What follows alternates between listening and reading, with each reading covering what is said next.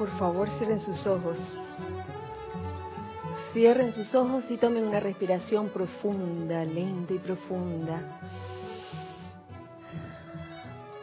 Date, date esa libertad de, de permitir que ese aire que está a tu alrededor entre y llene tus pulmones, tomando conciencia de que ese aire que entra en ti es la pura esencia del Espíritu Santo,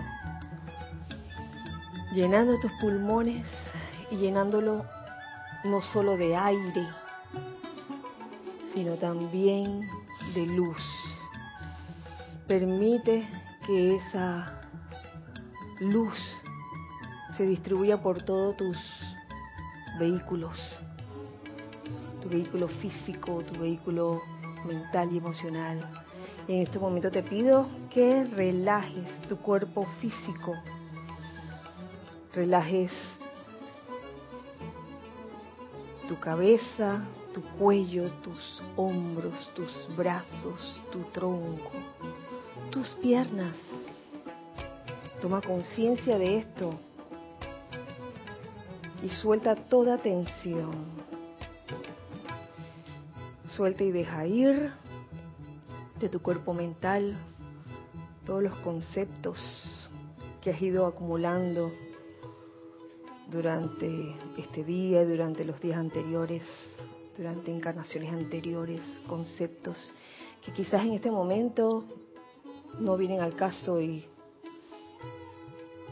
no nos sirven realmente. Vive el momento presente, aquí y ahora. Yo soy. Soltando y dejando ir igualmente de tu cuerpo emocional todo sentimiento que no tenga nada que ver con el sentimiento divino. Todo lo que es la tolerancia, el amor, el júbilo, la felicidad. Ten esas cualidades presentes en tu ser, en tus sentimientos y de tu cuerpo etérico también. Suelta y deja ir toda memoria pasada que pueda causarte alguna incomodidad o aflicción. Y solo retén la memoria divina, la que tuviste en aquellas edades doradas, la memoria de yo soy en tu corazón. Y en esta conciencia te pido que visualices en el lugar en que te encuentras, en nuestro caso, alrededor de esta sede, un óvalo de luz blanca resplandeciente que está girando rápidamente, tan rápidamente que pareciera que estuviera detenida. Siente, percibe y visualiza el resplandor que de ella emana. Y ahora visualiza cómo en la parte superior de ese óvalo de luz blanca resplandeciente entra un rayo de luz proveniente del mismo retiro de Luxor, la llama de la ascensión, entrando a este lugar y llenándolo, elevando la vibración de todos los presentes.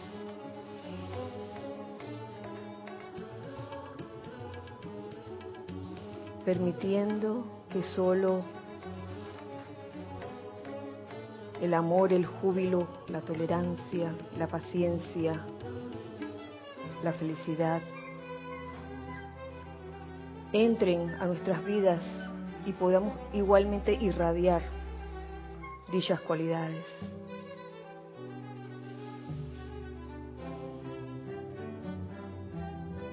Amado Maestro Ascendido Serapis Bey, gracias, gracias por permanecer, gracias por ser Gracias por ser nuestro jerarca.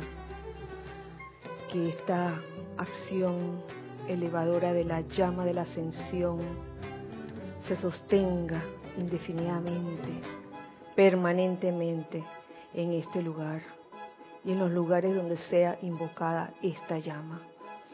Gracias Padre porque así es. Ahora tomen una respiración profunda y al exhalar abran sus ojos.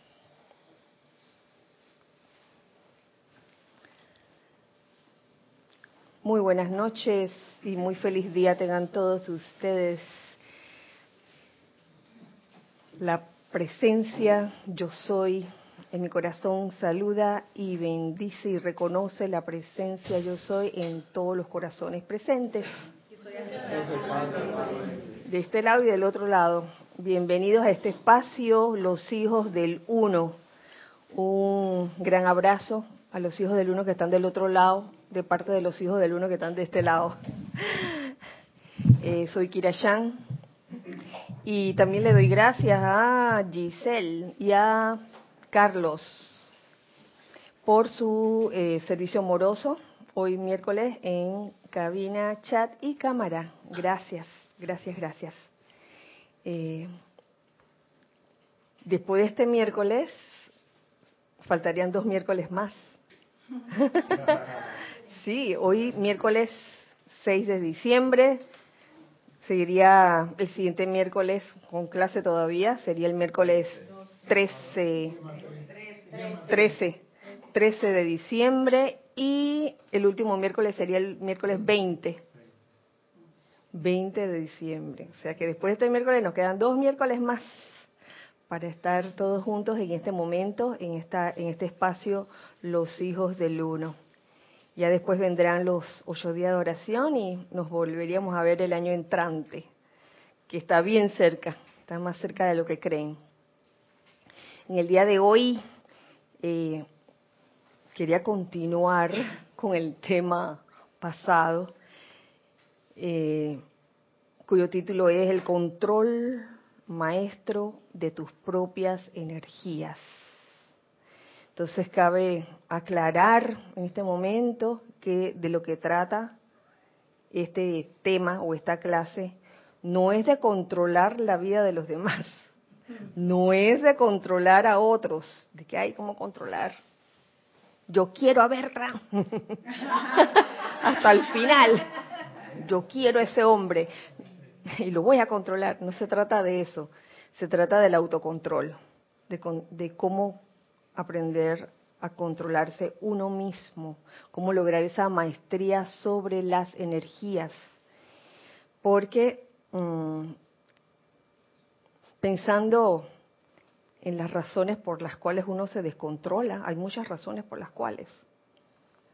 Una de esas es, y dígame si estoy equivocada, cuando nos enerva o nos irritamos cuando otra persona no hace lo que yo quiero, no reacciona como yo quisiera que reaccionara. Y uno aquí dice, tener la respuesta, ¿no? De que, ay, si yo hubiera sido él o ella, hubiera reaccionado de tal o cual forma. Y eso a veces nos saca de nuestro control, maestro de las energías.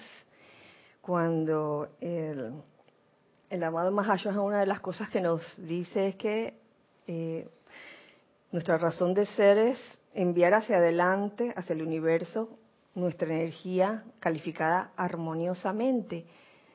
Entonces, pensando en esa situación en específico, para comenzar la clase, eh, se, me, se, me, vino a la mente un, un término. Y, tiene que ver con, la feria del libro de hace dos ferias de libro de libro atrás. El metabolismo espiritual. El metabolismo. Metabolismo espiritual. Si sabemos que en el metabolismo físico cada persona tiene un metabolismo diferente y lo que le sirve a uno puede que no le sirva al otro, hablando de dietas. Entonces, pensando en el metabolismo espiritual, cada persona o cada alma, cada corriente de vida tiene, tiene un ritmo diferente. Eh, y yo, yo creo que, que es gran parte de comprender eso, el por qué otras personas no reaccionan como uno quisiera que reaccionaran, ay, si fuera yo, yo hubiera hecho esto. Y es porque cada quien es diferente. Cada quien es diferente. Precisamente estábamos hablando algo de, de eso en la cocina, acerca de el metabolismo en las personas y de las dietas.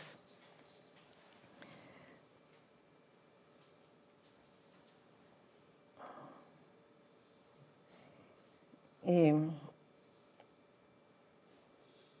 pensaba en, las formas o ejemplos de descontrol que surgen y si a ustedes se les ocurre alguna, bienvenidos.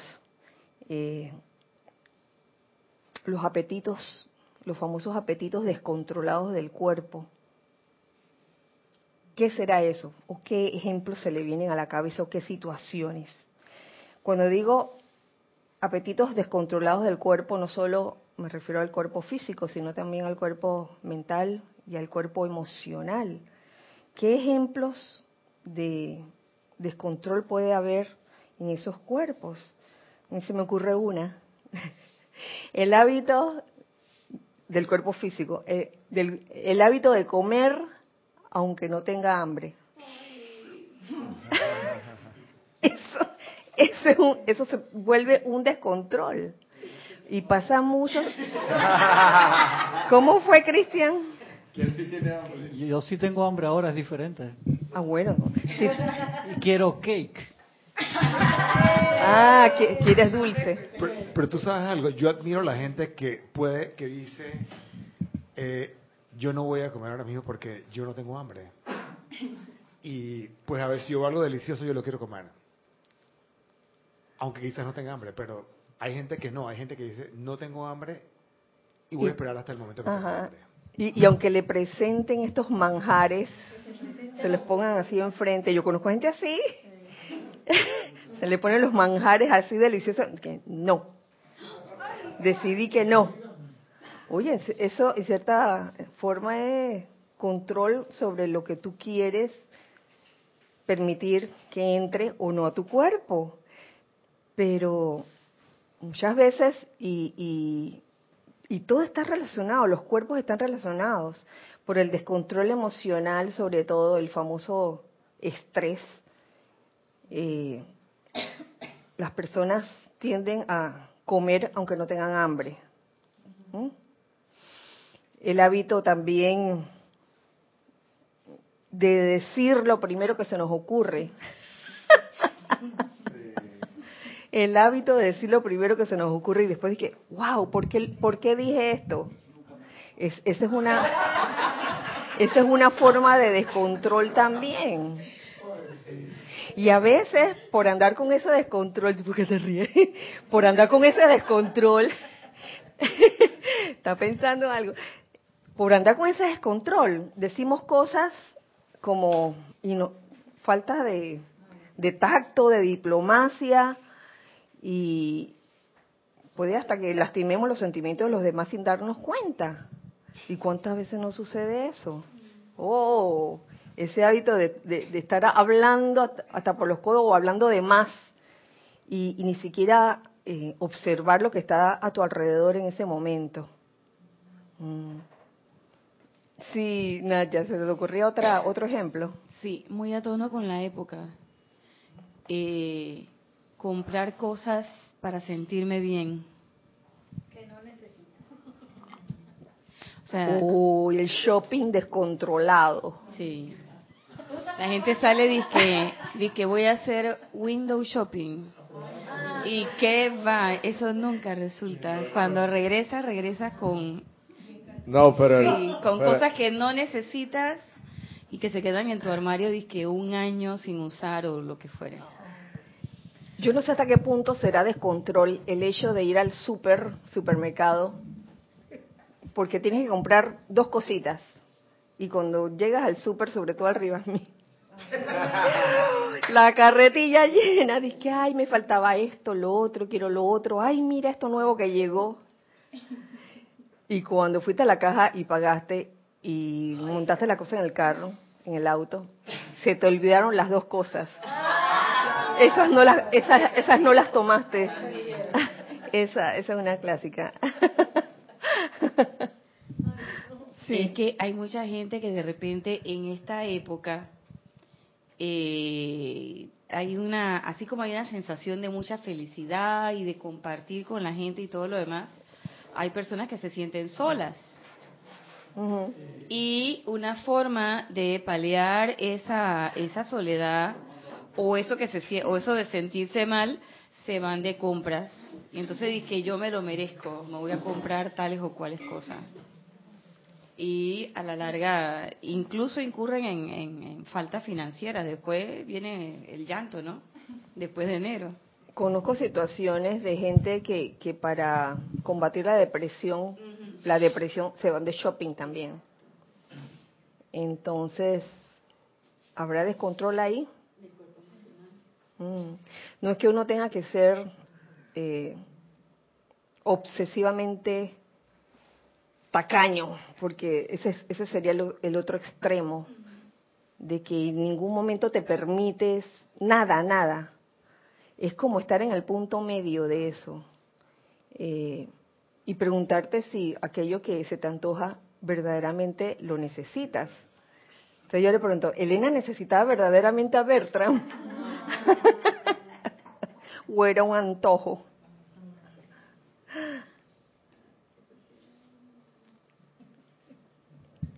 Sí, Ramiro, porfa. Observo que hay un descontrol que ha visitado mi casa que es sentarse a ver una maratón de Netflix. agarrar un capítulo y ya vamos, este es el último y termina, ay no, pero vamos al siguiente, porque te da... este es el último. Exacto, después 11, 12 de la noche y estás ahí todavía... Ahora sí, el último de todos modos, el último. Y ya, ese es un cierto nivel de descontrol. pero digamos que no es tóxico, a menos que tengan que levantarte a las 4 de la mañana para ir a trabajar.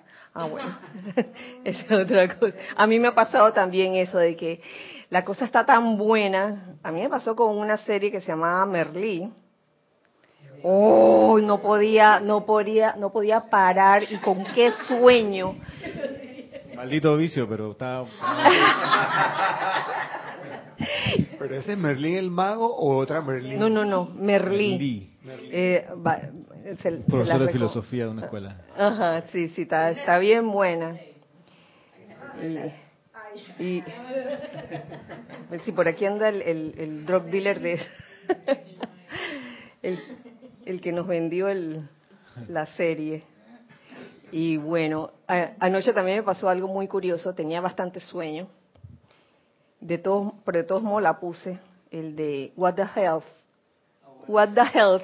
Wow. Quedé así impactada.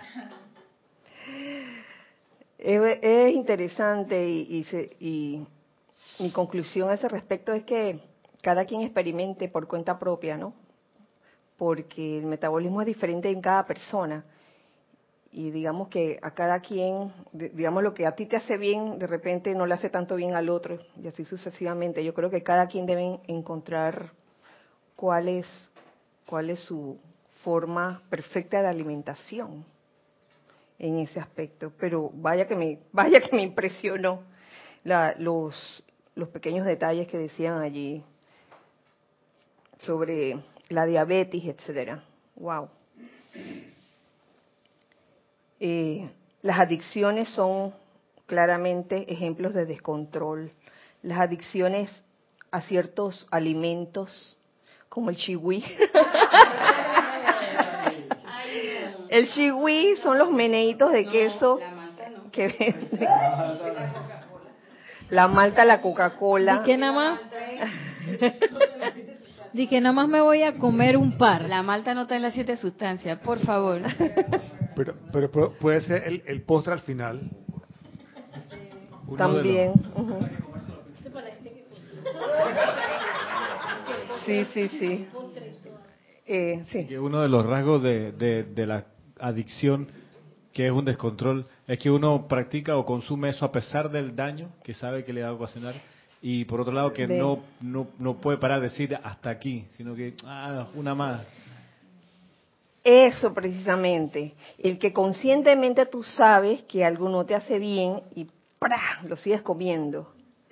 Eh, hay un descontrol, porque tú sabes que no te va a hacer bien, que te va a dar dolor de panza, que te va a dar eh, insomnio, apariencia de, de, diarrea, lo que quieras, lo que sea, pero de todos modos lo ingieres. hay, hay algo que nos, nos hace eso y, aún así lo, lo usamos, lo practicamos, que es el ruido, el sonido.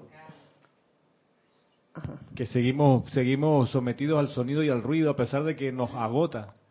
Y lo, damos por descontado, pero es una adicción al, a que haya algo siempre sonando y haciendo ruido, cuando lo natural sería aprender a estar, a, estar en silencio y a convivir con el silencio, pero uno está adicto a que algo suene, la radio o alguien hablando, sé, por más, o el televisor, por más que uno sepa que eso lo agota, uno lo deja correr y ya, no importa.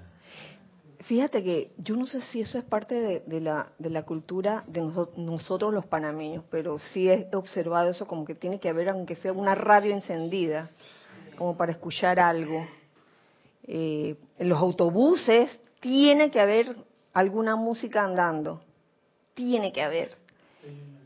Eh, me he subido a algunos autobuses en otros lugares donde hay silencio. Pero tú te subes, bueno, hace rato que no me, no me subo a un, autobús, aquí todavía se, ya, ya no, pero cuando estaban los buses anteriores que ya, ya eh, se llamaban Diablos Rojos. Ah. oh, te subías y por ahí mismo música de principio a fin. Media hora de recorrido, 40 minutos, casi una hora y todavía la música. Y las adicciones a medicamentos también, también pueden ocurrir. Podría ser Facebook también.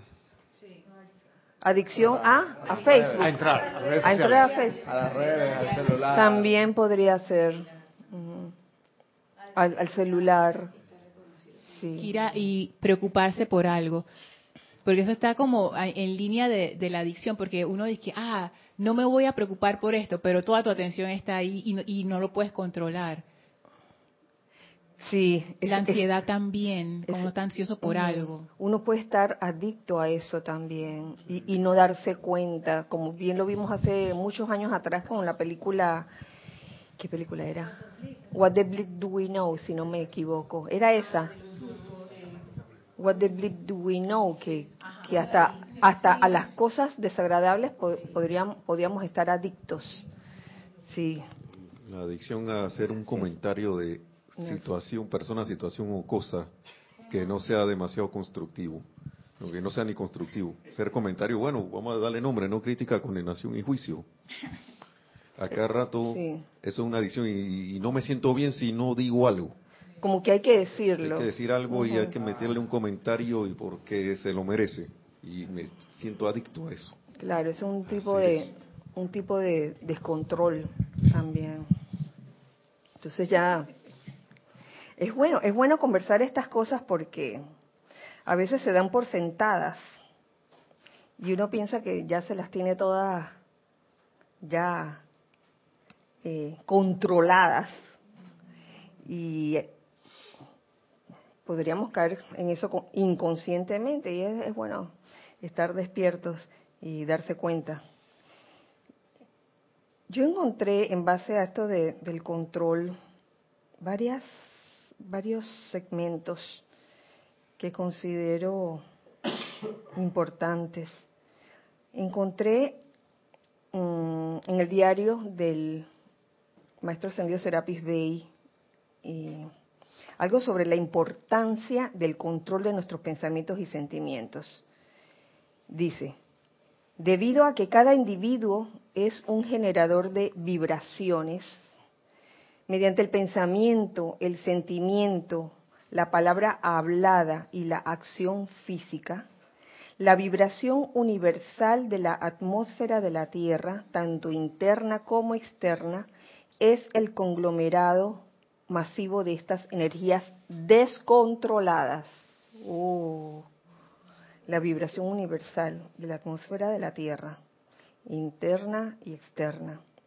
¿Acaso no es evidente por qué, de cuando en cuando, estas energías convergen como grandes nubes de tormenta y se dejan caer sobre los pueblos como guerra? Oh, y a veces vemos a nivel mundial situaciones así de apariencia de guerra y uno piensa que uno no tiene nada que ver con el asunto. Y hasta una reacción iracunda de parte nuestra, de parte de cualquiera de nosotros, puede influir. Hasta eso sale de nosotros y se suma a, esa, a ese conglomerado masivo de energías descontroladas. Entonces, en esta época, sobre todo en esta época, que está muy cerca de, fin de año, es como fin de un ciclo, eh, suele ocurrir, y no digo que va a ocurrir, sino que suele ocurrir por generalidad de que las se puede decir que los cuerpos de las personas, los cuerpos eh, mental, emocional, andan por ahí descontrolados, porque se acerca precisamente eh, fin de año y, es, me parece importante recordarnos a nosotros mismos que en una situación así, en una época así, lo mejor es aprender a quietarnos en todo momento y no dejarnos llevar por mm, las exaltaciones que uno ve alrededor de uno. En estos días estaba yo caminando al, súper y cuando regresaba ya para entrar al edificio, oye, estaba tranquila de verdad. Y yo veía que la gente miraba disque, y, y tenían disque el, el celular así, disque. Y, y yo miré hacia arriba y no vi nada y seguí mi camino. Y de repente, casi al entrar, el guardia de, de la garita se me acerca Doñita, mire allá, mire. Doñita. No, yo no me ofendo por, no me ofendo por lo de Doñita. Eh, un edificio que estaba enfrente, eh, no sé qué piso sería, era uno de los pisos altos, estaba ardiendo en llamas, así, en humo negro, así. Sí, entonces todo el mundo ha sido la expectativa, ¿no? Pero gracias, Padre, que llegaron los bomberos y que la cosa se sofocó ahí mismo, que, que no, se, no, se extendió. Y, y es eso lo que tú acabas de mencionar. Hay la tendencia de que, de que, de querer decirle a todo el mundo lo que está pasando, como para que todo el mundo esté conectado con, con eso que está ocurriendo en, en ese momento, ¿no?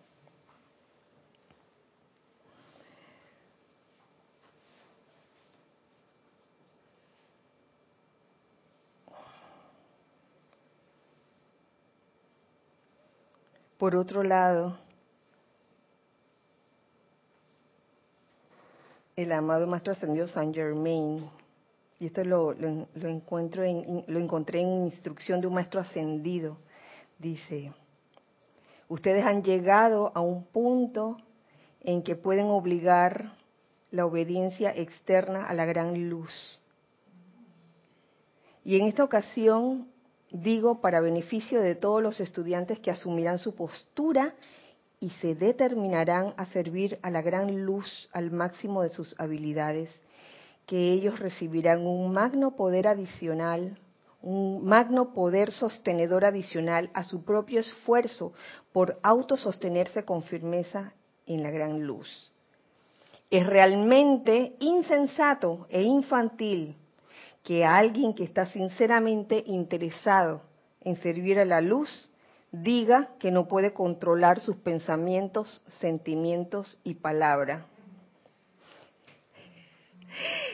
Ya que doquiera que se mantenga un esfuerzo sincero, con toda seguridad se brindará la mayor de las asistencias. Es insensato e infantil, nos lo dice aquí el amado Saint Germain que alguien que está sirviendo la luz diga que no puede controlar sus pensamientos, sus sentimientos, sus palabras.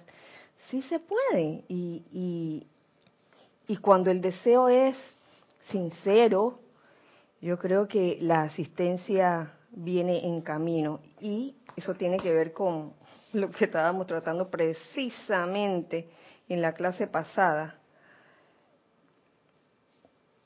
que nos dice el amado Mahashohan en el capítulo El control maestro de la propia energía. Dice, al ustedes, al ustedes hacer llamados a los maestros ascendidos, a la hueste angélica y a los poderes de la luz, ellos podrán anclar su energía dentro de los cuerpos internos suyos y los ayudarán irradiando a través de ustedes sus sentimientos. Ese sus es con mayúscula. Los cuales gradualmente transforman y transmutan el momentum de energía que ustedes han acopiado y calificado imperfectamente. Al hacer llamados al ustedes hacer llamados a los maestros ascendidos, a la hueste angélica y a los poderes de la luz.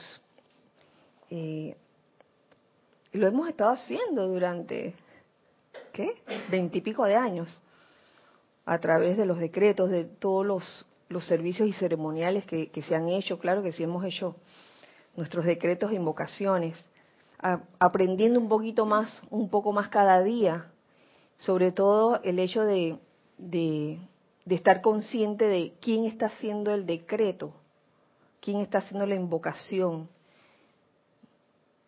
Si tú como una personalidad una conciencia separada o tú como ser divino. Y caer en cuenta de esto, yo creo que hace la diferencia. Porque puede que en un momento dado eh, si uno no está despierto, puede que sea la personalidad en ese momento la que se lanza a hacer un decreto y lo haga, uy, sin aquietamiento, que lo haga todo así como agitado.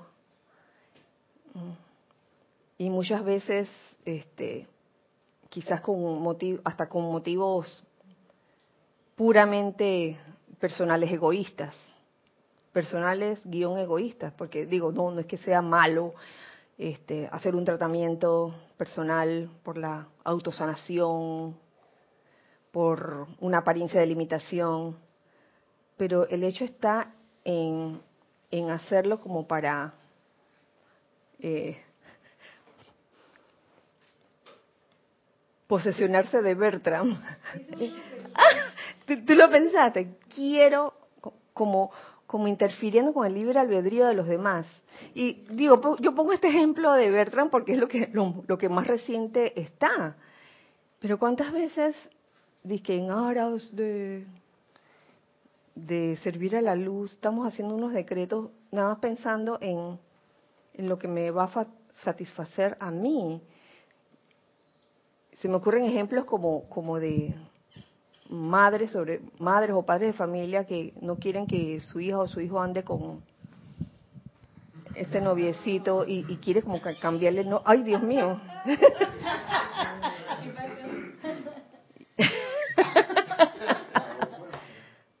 y entonces hace como de que sí que, que, que mi hija no ande con ese fulanito ay Dios mío con ese negrito ¡Ay, Dios mío! O con ese chinito, con ese chinito. Mi, mamá era, mi mamá era así. Mi mamá era así. Mi mamá dice, no me traigas una negrita aquí, yo no voy a hacer, eh, eh ¿cómo que se dice? Moñitos y nada de eso. Y, hasta, ya llegó un momento ya después de tanto tiempo que ya dio su brazo a torcer y dice, ven acá, después que tú seas feliz, después que tú seas feliz con alguien, no importa, tráeme aquí a la que... Pero después de cuarenta y pico de años. Gracias, Roberto. Te le colaste a Nere, pero está bien. Nere, Nere. ¿Qué pasó? ¿Se te olvidó? Ah, ya, ya me acordé. que a veces hasta la misma forma de decir un, decreto grupal puede ser un descontrol o porque hoy hicimos un, un ejercicio interesante en el ceremonial que era empezar a escuchar a, a los otros y a tratar de hacer una sola voz. Y yo me di cuenta que en, en mí misma muchas veces está esa cosa y que bueno, yo voy a su decretar y tú, como yo estoy emocionada, yo voy a, no me importa qué tal, si los demás andan bajitos, si no sé qué, yo voy a decretar como a mí me gusta. Y me di cuenta que ese es un gran descontrol, porque uno como que no está escuchando lo que está pasando y está poniendo como como las las ganas de uno por encima de lo que está pasando. Y quién sabe en cuántas cosas no hace uno eso. Porque también cuando estoy cantando me di cuenta que también hago, puedo hacer eso. Sí, claro. Y, tú sabes que, escuchándote, también se, este, se me ocurre esto que, y es cierto, el, descontrol no se manifiesta nada más por un, por una expresión física así como de, ah, puede que haya alguien que aparentemente está quietecito, así que no se mueva, pero tenga un descontrol interno, esa, esa persona está como tratando de, de, de, no mostrar ese lado descontrolado y se hace el, el, controlado o la controlada y no se mueve, y, pero lo exuda, lo exuda y se nota también. Ay, dilo, dilo. Estado después se lo cobran la hemorroide. ¡Ay, madre!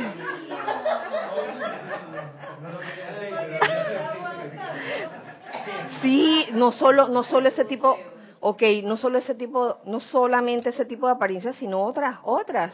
Alergias, hay alergias que son producto de eso, de, de reprimir algo. Jaquecas también, uy, de todo, de todo. ¿Cómo? Panquecas. Bueno, ya, ya, ya, ya que estos hijos del uno están esperando, están esperando el dulce que viene después de, de la clase porque vamos a celebrar el cumpleaños de Nelson. No lo quería decir, no lo quería decir.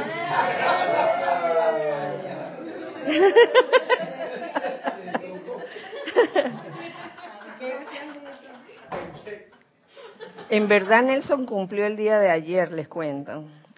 Y ayer estuvimos con él toda la tarde y no, no dijo nada. Se lo reprimió, dice. Se controló. Es un ejemplo de control. Exactamente, autocontrol. Sí, hay, hay,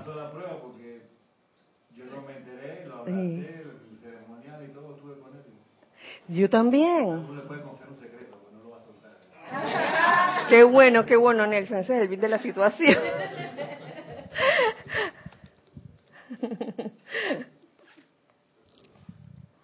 Entonces, es realmente insensato e infantil que alguien que está sinceramente interesado en servir a la luz diga que no puede controlar sus pensamientos, sentimientos y palabras, que sí se puede. Sin eres me llama la atención que dice sinceramente interesado. sí, porque puede ser que, que, haya como esa parte de que, bueno, yo estoy interesado, pero en realidad no sinceramente, porque a la hora de las cosas me descontrolo y no invoco o no trabajo por ese, ese control, se me ocurre. Pero es que mira, eh, supuestamente si uno está eh, aplicando la enseñanza y la está comprendiendo.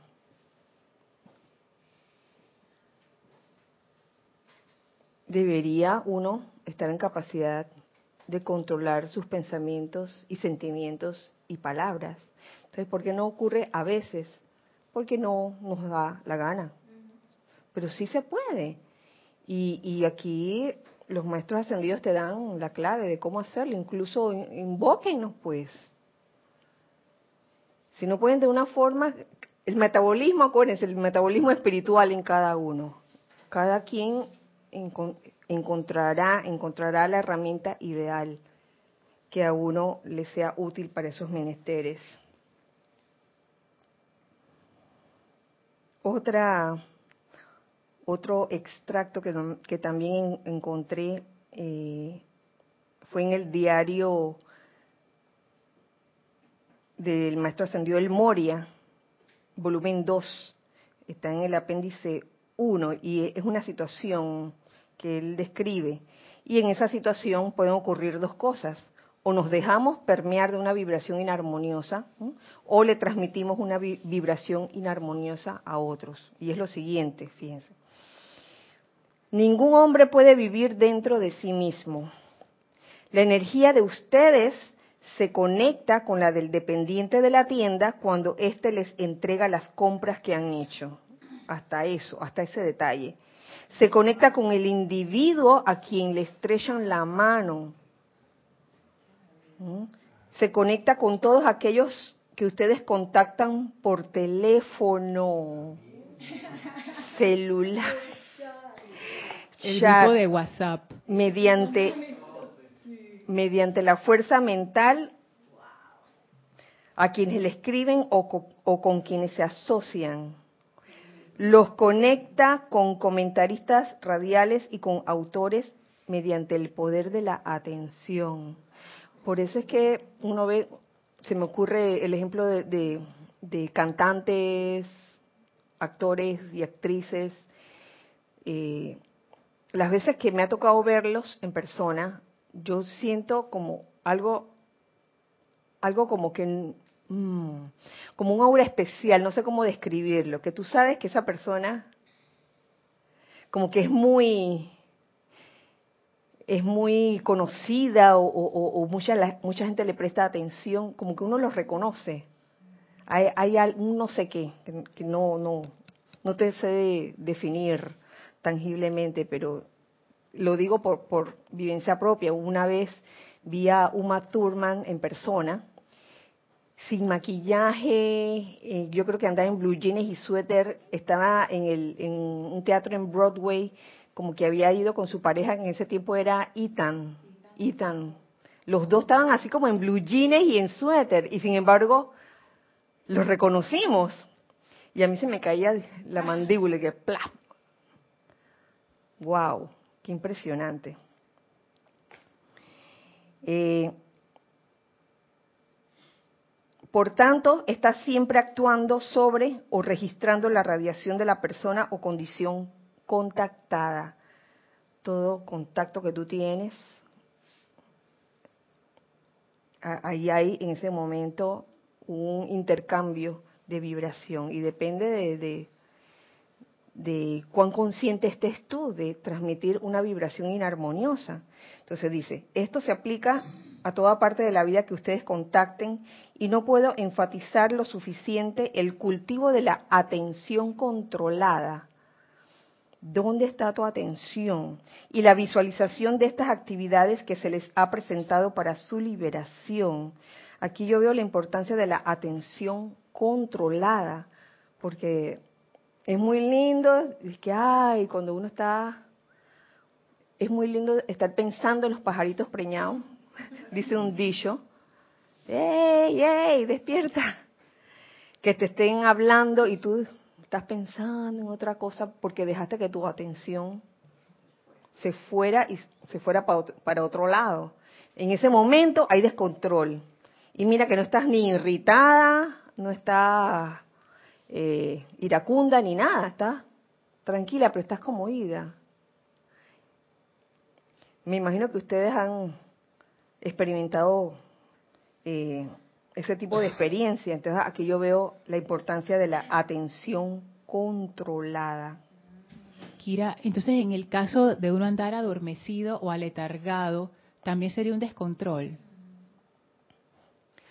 Adormecido o aletargado cuando estás en medio de una actividad. Ajá. Sí. O ponte también. Claro, si estás en tu casa que no estás haciendo nada en ese momento, oye, no, no voy a andar por ahí paranoica y que ¿Quién me va a llamar? ¿Quién va a tocar la puerta? ¿Qué tengo que hacer ahora? hay momentos y hay momentos. Ponte en el caso de la procrastinación. Eso sería un descontrol, dejar las cosas para después, para después, para después. Obviamente. Que por pereza o por letargo, eso puede ser un tipo de descontrol pasivo, ¿ve? Ajá, exactamente. Mira, un tipo de descontrol pasivo. Como por omisión. Ajá. así. Porque en realidad, sí, porque en realidad me ha pasado uh, hasta cierto, es que el maestro tiene razón, es falso que uno no puede controlar eso. Uno toma la decisión de no hacerlo. Uno sabe que lo tiene que hacer, pero uno no lo quiere hacer. Es como una adicción extraña. Sí. Es una adicción extraña como que uno no al final no acaba de cuadrar, no acaba de hacer la cosa que uno sabe que, que hay que hacer. Mm. Claro. Lo cual me lleva al ejemplo de, de un ceremonial, cuando se está haciendo una visualización y puede que haya alguien entre los feligreses que estén visualizando algo y el feligres se fue para la, para la China, se fue para el restaurante donde tiene que comprar la pizza. qué bueno, ahora abrimos los ojos. abrimos los ojos. Mira que yo lo veo por el lado no tanto de, de un descontrol como una falta de interés. Porque si uno está realmente interesado, no lo deja para después. Si uno realmente quiere ir a ver el partido de fútbol de la selección, realmente no se te olvida, tú vas y compras los boletos con anticipación y ya te hiciste la película de estar allá. Uno deja para después, me parece, lo que uno no, está interesado, en realidad no está interesado. A no ser que sea algo desagradable y uno, y uno dice, ah, no lo quiero hacer todavía porque me consume mucho tiempo, mucha energía, o entonces lo va dejando para después, pero no, no, no me parece tanto un descontrol como una decisión. Ajá, pero puedo decir algo con respecto a eso, pues es un punto interesante. Ponte, y si lo vemos del lado del el aspecto azul, el aspecto voluntad, si yo decido hacer algo, mis vehículos han de obedecer mi directriz, pero no lo hacen. Entonces ahí yo realmente tengo control sobre mis vehículos o no. Si yo digo, yo voy a limpiar este desorden y me dejo llevar por las excusas y por las excusas y lo dejo y lo dejo, entonces realmente yo tengo control, o sea, ese aspecto de voluntad se está manifestando o no. Mm. Chévere, pero si, si solo, o sea, si siempre fuese así con todo, o sea, que nada al final uno lo logra hacer a tiempo porque todo lo deja después, yo ahí veo el descontrol, pero cuando sí hay cosas que uno atiende de una vez, al lado de otras que uno no atiende de una vez y la va dejando para después, ahí yo veo que hay una decisión de por medio. La, que uno atiende de una vez es, prueba de que uno tiene control. Pero lo veo así. Sí, también puede haber un tipo de programación en los muchachos de la escuela. Sucede mucho. No sé, hay algo en, el ambiente que yo no sé si se dice o no se dice, pero cuando se habla de tareas, los muchachos que... y cuando dice que no hay clase... y cuando dice, ay, que hay fiesta el viernes o sarao o lo que sea, ¡ah! tarea el viernes, ah, es como es como una programación. Entonces, se puede decir bajo esta premisa que la, a veces las programaciones inducen al descontrol, de alguna forma. Pudiera, pudiera decirse. Nere después Gonzalo. Gracias. Justo iba a decir eso porque yo, yo he sentido, por ejemplo, por mí en el manejo del tiempo un poco de descontrol y he, empezado a investigar y ese es algo que hoy tiene muchas ramificaciones porque dentro de la educación de uno uno aprende ciertos usos del tiempo y a veces uno dedica demasiado tiempo, por ejemplo, a cosas que son urgentes y se queda uno en el urgente, urgente, urgente. Y lo que es importante como que no lo vas metiendo dentro de lo que de lo que haces. Y entonces es como una cosa que real, realmente hay que, que, aprender a hacer de manera súper consciente y, y, que dentro del uso de, de, uno del tiempo y de hacer las cosas a veces hay hábitos que lo hacen a uno por haberlo aprendido así a, manejar el tiempo mal y hacer, eh, dejar como cosas que, que son importantes para uno, como siempre para después, y se concentra uno en lo que está urgente que tiene que hacer uno del día a día. Ahora bien, y permiso Gonzalo, yo, yo creo que en este punto quizás eh, nos estamos o estamos poniendo atención más en la forma que en la esencia. ¿En qué sentido? Que el control maestro de tus propias energías consiste en enviar hacia adelante al universo las energías calificadas armoniosamente.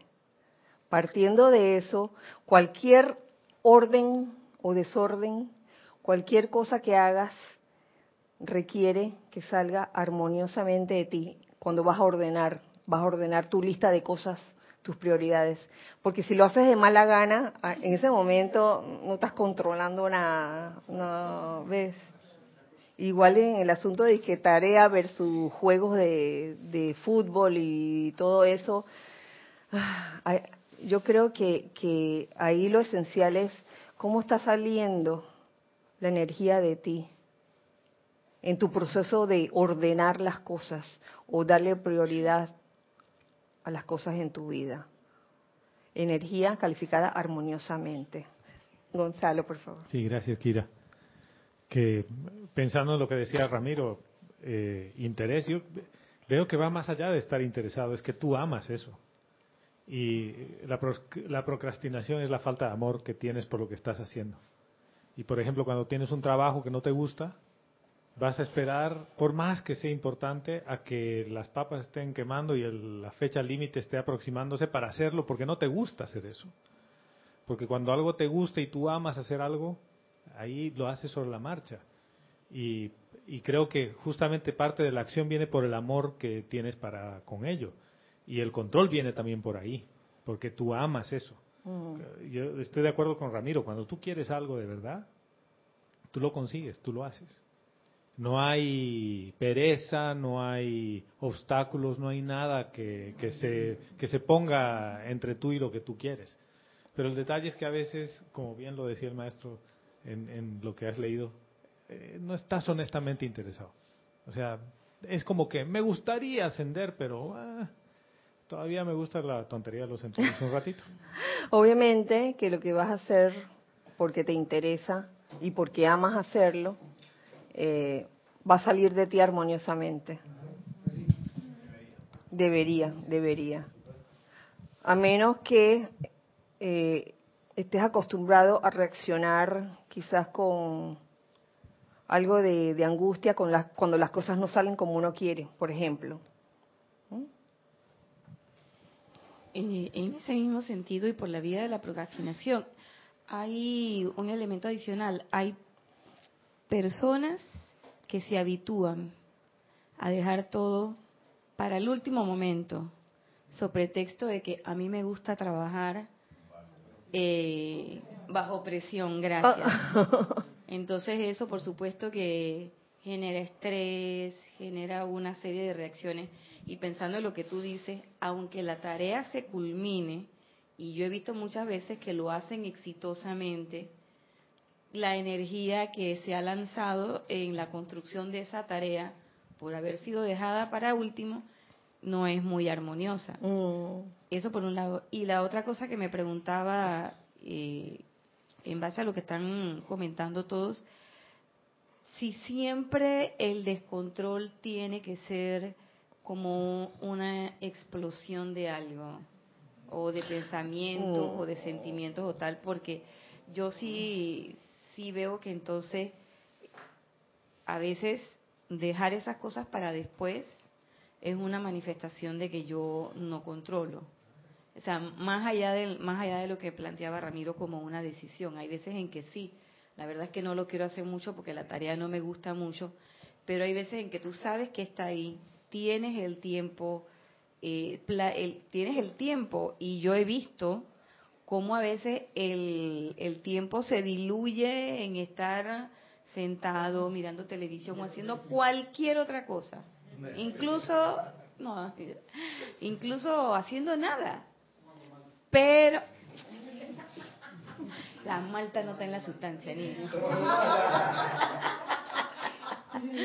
Pero sí, a veces uno lo va dejando y lo va dejando siempre como para el último momento. Entonces hay como esa, esa programación de que las cosas así, con ese rush, este, que salen mejor. Pero es descontrol al final. He visto en el mundo externo cómo funcionan las cosas así como, como tú las describes y hay un alto grado de estrés y, y energía que sale de esas personas que no es armoniosa. Queda uno gritando, gritándole al otro y así, y quedan peleados. Después se abrazan y se besan. Sí, sí, exacto. Sí, Nere. Que pienso que también el descontrol tiene que ver con momentum, porque... A ver. Sí, porque de tanto repetir un hábito, llega un momento que ese hábito se pone como, como automático. y, y, parar ese momentum requiere de una acción determinante, que es lo que yo me imagino que quiere decir el maestro ascendido eh, Saint Germain, porque él dice que si estamos sinceramente interesados, tenemos que invocar la, asistencia o tenemos que hacer eh, el esfuerzo por, por dominar eso, porque eso ya están dando y tiene un momento y una fuerza. Entonces, si no se hace realmente una acción determinante, eso no cambia, porque ya está andando en su momento. Bueno, recuerden, y vuelvo, lo vuelvo y repito, que hagas lo que hagas para ordenar tu vida, lo que salga de ti para ser controlada, para tener el control maestro de las energías, ha de salir armoniosamente. Por más constructiva que sea la actividad, si sale a punta de, de, irritación, de maldiciones, etcétera, uff, eso en el mundo externo es clink clink normal. Oye, porque es normal que bajo presión, como tú le decías, ah, estar estresado. Pero aquí en este ámbito, en, el ámbito espiritual, digamos, el, dentro del metabolismo espiritual, eh, la energía debe ser calificada armoniosamente. La energía ascensional es una energía calificada armoniosamente, no, no devocionalmente. ¿Tú querías decir algo o ya? ya? No, que a veces ponen que como parte de los requisitos de que saber cómo es saber trabajar bajo presión. Mm. yo sí, sí, sí, sí, sí. ¿Tú quieres decir algo, Roberto? Sí, esto yo quería decir que este este tema que estás tocando está muy interesante y me parece que va mucho más allá de repente de la comprensión que podamos tener del, mismo porque porque en realidad si, si vemos un poquito más allá, o sea, nosotros todo el día, todos los días, estamos en actividad, haciendo algo. Entonces, ya sea ejecutando un trabajo, ejerciendo una acción determinada, o sea, manejando el carro, o sea, en todo eso hay que ser armonioso. O sea, que en realidad la armonía es permanente, ¿no? o sea, no puede salir de ti, aunque sea para, vamos a ponerlo bien al extremo, hasta para servirte un vaso de agua y tomártelo. Eh, hasta eso tienes que hacerlo lo más armoniosamente posible. O sea, no puedes decir que, ay, que esta agua está como media mala, está amarga. Y, y, entonces ya el momento lo, lo, lo, lo, ahí va a salir una energía eh, Mm, no muy bien calificada que digamos. y la cuestión es, es, mucho más allá, o sea, esto, es en todo, en, nuestro diario vivir en todo, hasta la manera de mirar a una persona. Porque a veces uno mira a una persona y que, ay, mira la ve, y quién se cree ella o quién se cree lo que no sé qué, y tal cosa, y, de eh, verdad que es una cuestión todo es intenso. Todo detalle, todo detalle cuenta lo que sale de ti, ya sea en, cosas pequeñas o en cosas medianas o en cosas grandes. Eh, lo importante no es de que, ah, no, no meter la pata, sino darte cuenta cuando la has metido para poder corregirla. Hasta el tirar una puerta así duramente o, un objeto, que lo tiras así, que estás así como de mala gana, de mal humor. Hasta eso, eso cuenta. Entonces, sobre todo, sobre todo los que los que decimos llamarnos estudiantes de la luz, esto es muy importante, sobre todo con lo que con lo que tengo aquí como siguiente punto, que es una, un extracto del señor Himalaya, que está en el diario de Gautama Maitreya, el diario del puente Gautama Maitreya, que dice, que dice así: No es parte no es parte de la sensatez extrema magnetizar poderes a través de corrientes de vida que todavía no están equilibradas y controladas.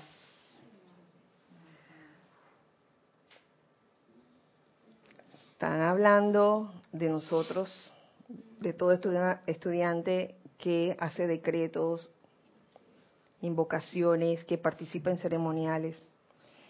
Porque si no puedes habértelas con las energías en tu pequeño mundo, en tu pequeño mundo, en los pequeños detalles, ¿cómo podrás manejar entonces las corrientes cósmicas y mareas que fluyen a través del espacio interestelar? Wow, es tomar conciencia de eso y por eso suena como a necedad cuando, cuando hay, personas o estudiantes que vienen por primera vez y ya quieren ir al ceremonial.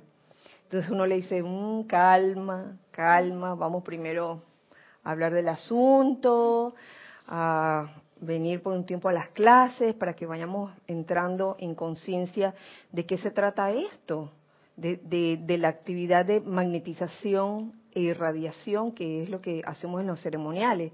Los ceremoniales no son simples rituales de repetir como papagayo algo, de que, ah, repetir, o cargarnos, cargarnos, como, escuchaba hace años atrás, muchos años, ay, he venido al, al servicio a cargarme, y entonces no es solo a cargarme, sino a magnetizar, a irradiar. No te vas a quedar con eso, aunque el que parte y reparte recibe la mejor parte.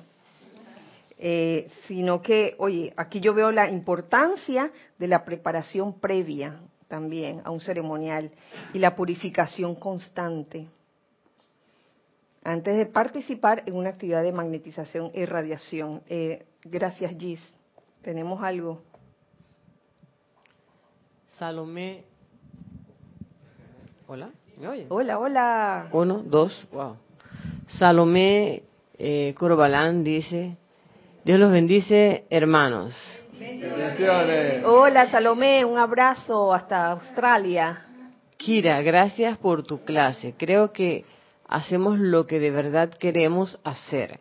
Como estudiantes de la luz, no tenemos excusas con las programaciones, porque tenemos herramientas para liberarnos de ellas.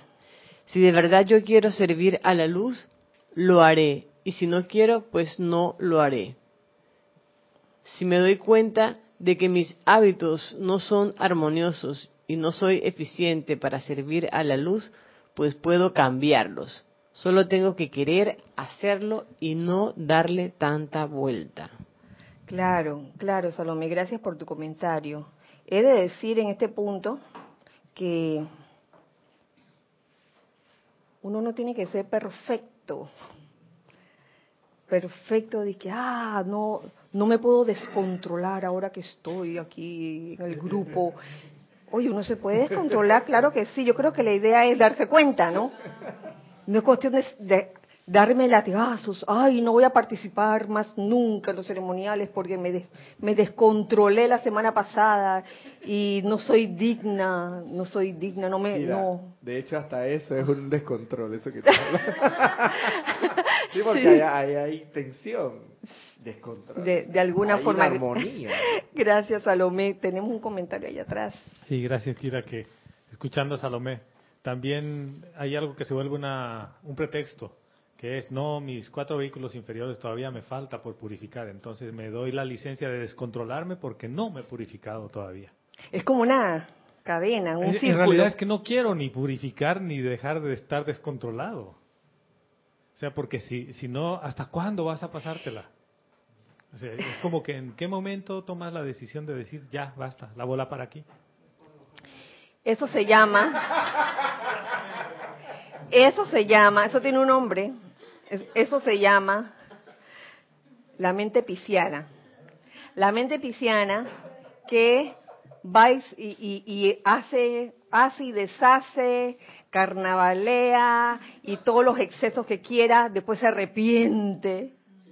Y meses después otra vez vamos a, gozar y... para eso está la ceniza. Para, para eso está la ceniza. Sí, entonces es, queda, quedas eh, caminando en círculos, círculo vicioso, no en espiral, fíjense, un círculo vicioso sin que sea una espiral porque no, no va en ascendente, sino que sigues con el la misma forma de pensar, ay, mira que todas las metidas de pata, ahora me voy a purificar, y luego me despurifico otra vez para otra vez purificarme. Ese está como el cantante este de, creo que era de Rolling Stone, que se cambiaba la sangre. Cada vez que... Sí, se, para drogarse. Se cambiaba la sangre, tenía sangre nuevo y de nuevo se, drogaba, Y entonces se, pues le, se, le, después se la cambiaba. Madre mía, eso en lo físico es igualito. Bueno, bueno. Cosas que pasan. Y ya, para terminar, tengo aquí una enseñanza del maestro Ascendió Serapis Bey que me gustó mucho, que dice así. Y yo, con esto cierro, porque es muy importante esto que, que dice el maestro, aunque todo lo que han dicho todos los maestros aquí ha sido importante. Dice, para ascender a la posición de automaestría, control divino, control divino, para ascender a la posición de control divino, automaestría, paz, armonía, salud y suministro omnipresente, es menester que el individuo aprenda a depender de la presencia de Dios dentro de su corazón. Oye, para ascender a la posición de automaestría, control divino, paz, armonía, salud y suministro omnipresente, es menester que el individuo aprenda a depender de la presencia de Dios dentro de su corazón. Porque es que a veces se comienzan a inventar una serie de, de ejercicios que no son malos, no son malos, pero podríamos correr el riesgo de perder el norte que está aquí adentro y darle más importancia al ejercicio externo que nos, va, que nos va a ayudar a controlarnos o que nos va a ayudar a tener paz o, la automaestría, armonía y salud suministro omnipresente, darle más importancia al ejercicio externo que a interiorizarse y llegar al corazón. Las disciplinas en Luxor están diseñadas para volver la conciencia, atención, mundo emocional y personalidad hacia adentro, hacia adentro, hasta que desde dentro del centro corazón del ser, desde adentro, se proyecte conscientemente y a voluntad todo lo que se requiera para adelantar esa parte del plan divino que el individuo encuentra a mano para exteriorizar. La ascensión de los pensamientos, sentimientos, acciones y palabras habladas del estudiante no es un trabajo, no es trabajo para un momento. Eso no es de que de la noche a la mañana, esto lo sabemos todos. Pero la cuestión es que a veces se nos olvida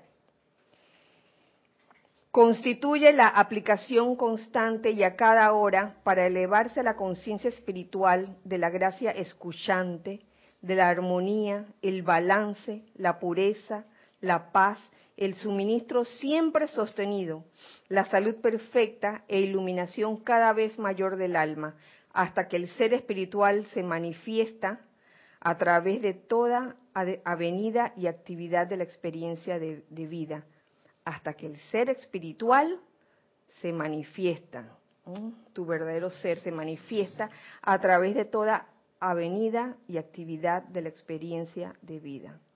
Entonces la prioridad es adentro, no afuera. Pero ¿qué pasa a veces con el ser humano? Que en, en medio de, los, de cualquier ejercicio externo, entonces le da más importancia a lo externo y se, se le olvidó lo de adentro. Puede pasar, entonces, este es un llamado para todos nosotros, para que sepamos que lo principal está en aprender a depender de la presencia de Dios dentro del corazón. Partiendo de allí, entonces, todas estas cualidades de automaestría, control divino, paz, amor, suministro, armonía, salud, son posibles permanentemente, siempre y cuando venga de adentro hacia afuera. De adentro hacia afuera. Y quién sabe por cuánto tiempo más haya la necesidad de repetirlo. Yo creo que hay la necesidad, porque fácilmente uno puede entrar en algo externo, hasta, hasta un, ejercicio físico, una dieta. Yo recuerdo que hace muchos años atrás, cuando comenzaba a dar instrucción, eh, en ese tiempo los instructores daban clases en sus casas. Uh, eso, hace bastantes años, 28 años o más. y una vez, y esto fue vivencia, recibí de entre los estudiantes que estaban ahí a una amiga. Entonces, ¿qué pasó? Y, por eso que fue que vino después la, la regla de que si la persona era amiga tuya, que mejor se fuera con nuestro instructor porque la amiga no te va a ver como una instructora, sino como una amiga, compañera de chilinki, etcétera. Compañera de chilinki es como, ay, de, juerga. Compañera de juerga y eso. Y, y ella estaba convencida de, de hacer un decreto, de hacer un decreto, pero, pero hacer algo físico. Ya, ya, mira, ya hasta lo olvidé de qué era y yo me acuerdo que nos peleamos por eso, porque allí había como una diferencia de criterio. Entonces la, la cuestión era que ella, ella se estaba concentrando más en ese momento en lo externo que en lo interno. Yo, yo le decía, no, tienes que interiorizarte. Era yo la que le decía, la, que le hablaba de, de, un decreto o invocación, como que uno de verdad podía, este, a través de, una invocación que tenía que ver con la salud eh, y el bienestar del cuerpo físico, uno podía lograrlo. Y ella me decía que no. Entonces, bueno, fue una, diferencia de criterio. Y yo creo que todo partiendo de adentro hacia afuera, eh, ya después de eso, los ejercicios externos que quieres hacer, pero sin descuidar esto. Esta es la prioridad, siempre adentrarse. Y con esto queridos hijos del uno, de este lado y del otro lado, terminamos esta clase. Nos vemos el otro miércoles, eh, que sería 13, el otro miércoles 13 de diciembre a la misma hora y por el mismo canal. Muchas gracias por escuchar la clase, por su sintonía. Gracias Gis, gracias Carlos por su servicio amoroso en cabina, chat y cámara. Eh, deseando que la magna presencia yo soy y el amado Mahashohan vierta, vierta y nos cargue a todos nosotros con la llama del confort y que podamos sentir ese confort divino y poder también igual irradiarlo a todo el que contactemos. Gracias Padre porque así es. Gracias, Padre. Bueno, recuerden siempre que somos uno para todos y todos para uno. Dios les bendice. Gracias.